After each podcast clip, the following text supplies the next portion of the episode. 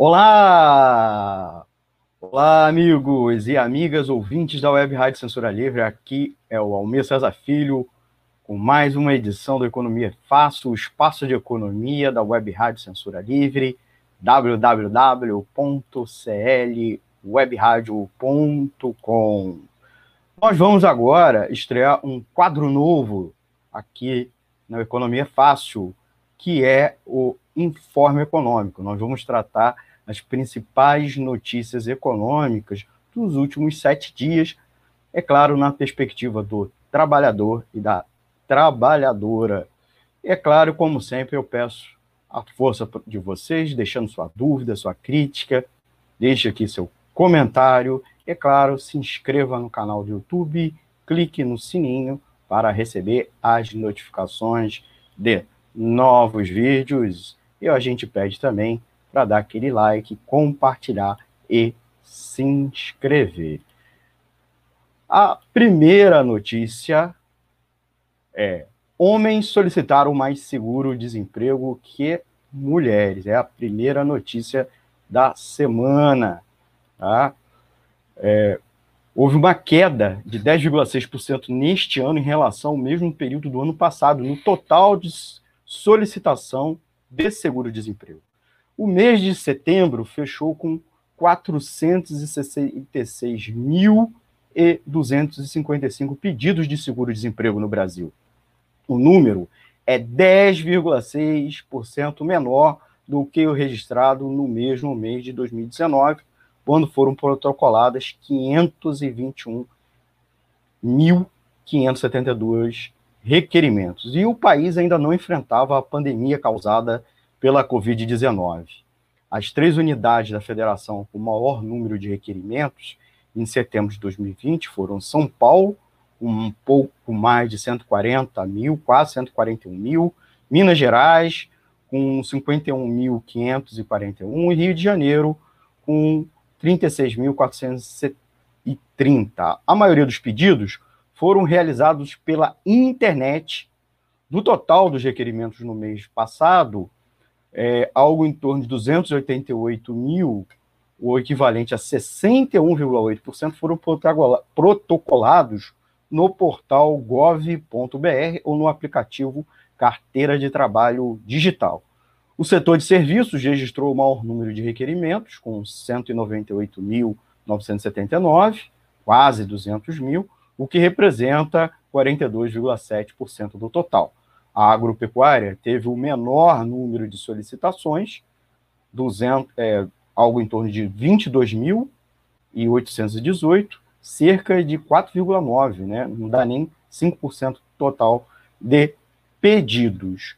Os homens compreendem quase 60%, 59,9%, enquanto as mulheres, 40,1%. Aproximadamente, gente, um terço dos trabalhadores, 33,5%, estão na faixa dos 30 a 39 anos de idade e a maioria dos trabalhadores, 59,4% do total, tem ensino médio completo. Então, mostra o seguinte, né, um desemprego que não está abarcando não mais apenas as pontas, né, como geralmente acontece, as pontas é, da pirâmide etária ou da, da, da população economicamente ativa, que são jovens e os mais velhos, né, tá pegando o, o, setor que é considerado, inclusive, com maiores rendimentos e o ensino médio. Então, o desemprego está afetando esse setor. É, mas antes eu, eu mencionei que o desemprego, o pedido de seguro-desemprego é menor. A gente está falando de seguro-desemprego, que no ano passado. Isso mostra que também é, boa parte já aconteceu de pedido de desemprego nos meses anteriores, e a população também está cada vez menos com trabalhos formais, trabalhos com carteira assinada. Então, isso também está impactando na diminuição dos pedidos de seguro-desemprego. É, vou dar um exemplo aqui. Ó. De janeiro a setembro de 2020, foram contabilizados 5 milhões 451.312 é, pedidos de seguro-desemprego. O número representou um aumento de 5,7% na comparação com o acumulado do mesmo período de 2019 né, que houve 5 milhões 157 mil e 26. Então, apesar do que eu disse, há sim um aumento muito grande dos pedidos de seguro-desemprego, refletindo exatamente essa alta do desemprego é, causado pela pandemia. Do total de requerimentos, a gente precisa também frisar que 56,1%, um pouco mais de 3 milhões, foram protocoladas no portal e no aplicativo, diferentemente do ano passado, que foi algo no mesmo período, algo menor que 2%, 1,7% dos pedidos, tá bom? Então, registre-se exatamente essa informação. Nós vamos para o nosso segundo, nosso segundo, que é o IPCA. O IPCA deve ficar é, algo em torno de entre 0,35% e 0,45% em setembro, certo? O Índice Nacional de Preços ao Consumidor Amplo, IPCA, de setembro, deve ficar entre 0,35% e 0,45%.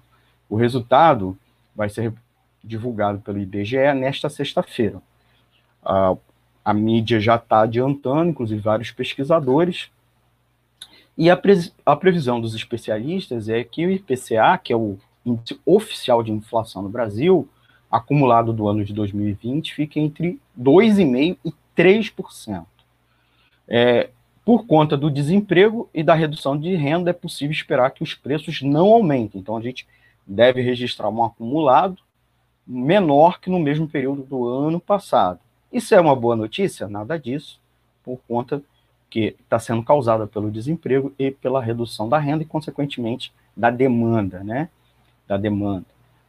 É, Assumiu-se para o mês de setembro a possibilidade de repasse de apenas, é, apenas parcial do aumento verificado nos preços livres, o que representa quase uma representa por volta de 70% do índice e já se fizeram sentir em agosto. Então, boa parte da, da inflação nesse período é causada, a gente já falou dos preços acumulados, né? é, dos preços dos alimentos. No caso do IPCA cheio para 2020, acredita-se que haverá um arrefecimento dos preços livres no último trimestre do ano. Nos, nos outros trimestres não foi assim, né, por conta, eu já falei, da inflação dos alimentos, mas também a inflação dos administrados, né, as tarifas, é, vem puxando muito. E as tarifas, como são indexadas e são também puxadas pela alta do dólar, e aí as concessionárias brigam para repassar e o governo sempre cede, é o que está acontecendo. Então, boa parte dos preços da economia ou estão parados ou estão crescendo menos, tá? ou até mesmo caíram, os chamados preços livres, mas esses preços vêm a, aumentando. É, o desemprego expressivo e a queda na renda inviabilizarão qualquer tentativa de aumento nos preços ao consumidor. E é isso que, de certa maneira, nós estamos vendo. Né? A gente pode ver, inclusive, os acumulados ao longo dos meses aqui nesse gráfico. Vamos ao terceiro, ao ter, nosso, a terceira notícia, tá? que as vendas no varejo cresceram 3,4% no mês de agosto, certo? Parece uma excelente notícia, mas tem aí uma pegadinha, né? As vendas cresceram 3,4% no mês de agosto, numa, leitura restrita, tá? Já na releitura ampliada houve um avanço um pouco maior, né? A gente fala isso porque são a forma da coleta dos preços e quando você é, os preços, desculpa, da, da, do volume de vendas, né? Então as vendas cresceram, como eu falei, é, o índice atingiu níveis antes vistos em 2014 e reforça uma perspectiva de recuperação da economia ao longo do trimestre. Isso parece ser uma coisa boa, né? A gente, inclusive, aponta aqui que se destaca a variação positiva nas vendas dos itens tecidos, vestuários e calçados, com uma alta, inclusive, de 30,53% a sua variação. Em nível, estamos no maior patamar do varejo desde fevereiro, né? acima, inclusive, 398,77% da leitura de abril, que foi um dos meses mais impactados né, pela pandemia, é, que houve uma queda brutal nas vendas, mas é preciso a gente frisar aqui, né? Móveis e eletrodomésticos seguem em expansão, mas, tal qual veículos e materiais de construção, é, registram a menor expansão dos últimos três meses, que foram itens que subiram curiosamente durante né, a pandemia, especialmente o período de isolamento.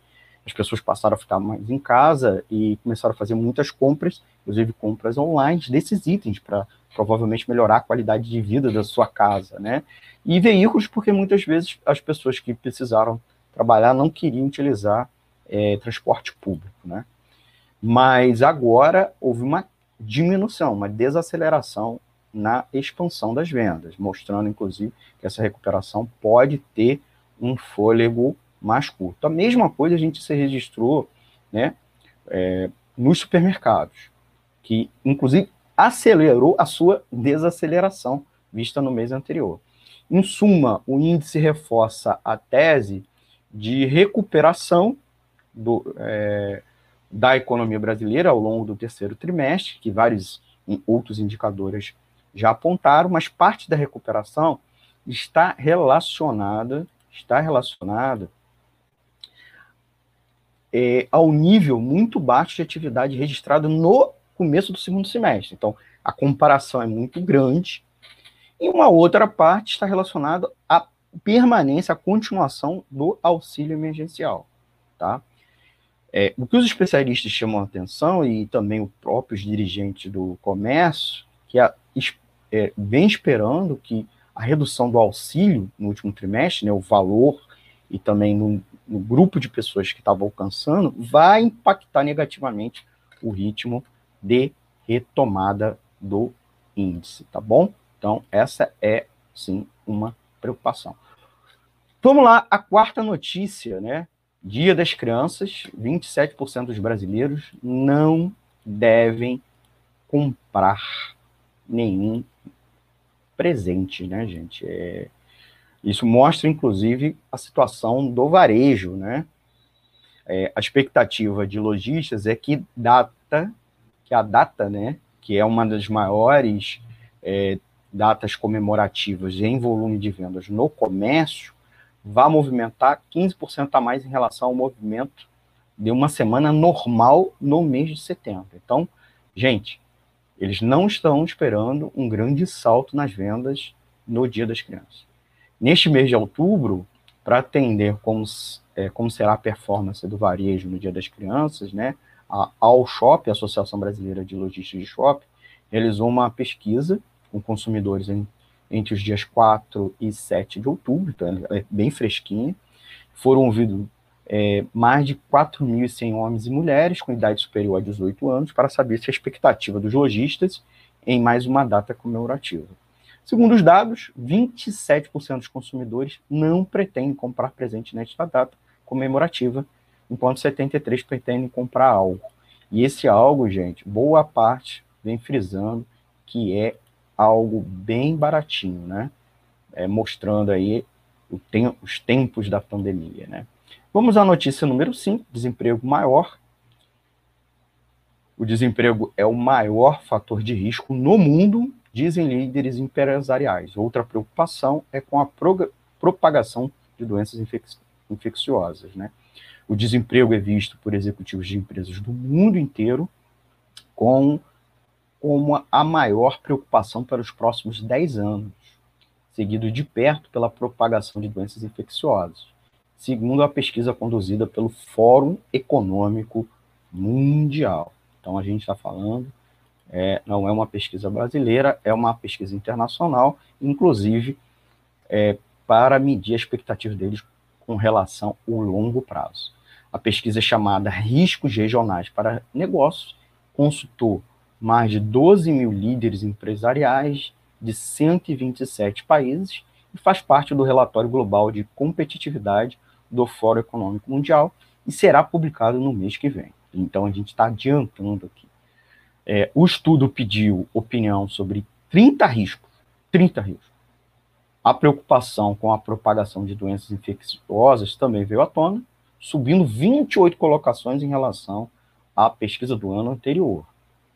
Crises fiscais, cyberataques e instabilidade social profunda ficaram em terceiro, quarto, quinto lugares, respectivamente, apontou a pesquisa. Mas os riscos trazidos pelas mudanças climáticas também estão sumindo na agenda, de acordo com o fórum, certo? Mostrando aqui a preocupação dos empresários é a questão do desemprego e, consequentemente, o impacto que o desemprego tem sobre é, demanda. Nossa notícia número 6: meio ambiente é só mais um obstáculo no acordo do Mercosul, tá? União Europeia, que é o acordo de livre comércio. Que aconteceu é que o Parlamento Europeu aprovou nesta semana, né, uma resolução condicionando a conclusão do acordo é Mercosul a mudanças significativas de rumo da política ambiental de países do bloco sul-americano. Após 20 anos de negociações, o acordo ainda depende da aprovação de várias instâncias europeias, incluindo os parlamentos nacionais de todos os 27 Estados-membros. Mesmo em caso de aprovação unânime, o acordo ainda demorará de um a dois anos para entrar em vigor. Isso se for aprovado. Então, o fechamento do acordo foi em 2019, em meio a recorde de desmatamento. Foi algo, algo muito mal visto pela sociedade civil europeia e por uma parte significativa dos políticos de diversos espectros. Também existe uma resistência de setores do agronegócio europeu. Esse clima adverso já levou a lideranças parlamentares de diversos países a se declararem contra o acordo. É, o fator ambiental não é a única variável relevante no revés, né? O esfriamento da relação do Brasil com países do Mercosul e da União Europeia tem ainda mais peso, apontam especialistas e pesquisadores. O presidente não realizou nenhuma visita diplomática a países da União Europeia desde o início do seu mandato e também não colocou as relações com os países do Mercosul como prioridade na sua política externa. Para bons acordos comerciais, é necessário, evidentemente, primeiro abrir as portas com a diplomacia. E, em segundo, evitar de fazer como o Bolsonaro faz, confronto com os líderes europeus, né, é, e se isentando de várias responsabilidades, inclusive na questão ambiental, mas não só. Tá bom? Então, gente, a gente termina aqui as nossas notícias da semana. Um forte abraço e acompanhe-nos também no nosso site www.clwebradio.com, nas redes sociais, Facebook, Instagram e Twitter. Dê um like, compartilhe e se inscreva. Um forte abraço e até a próxima edição.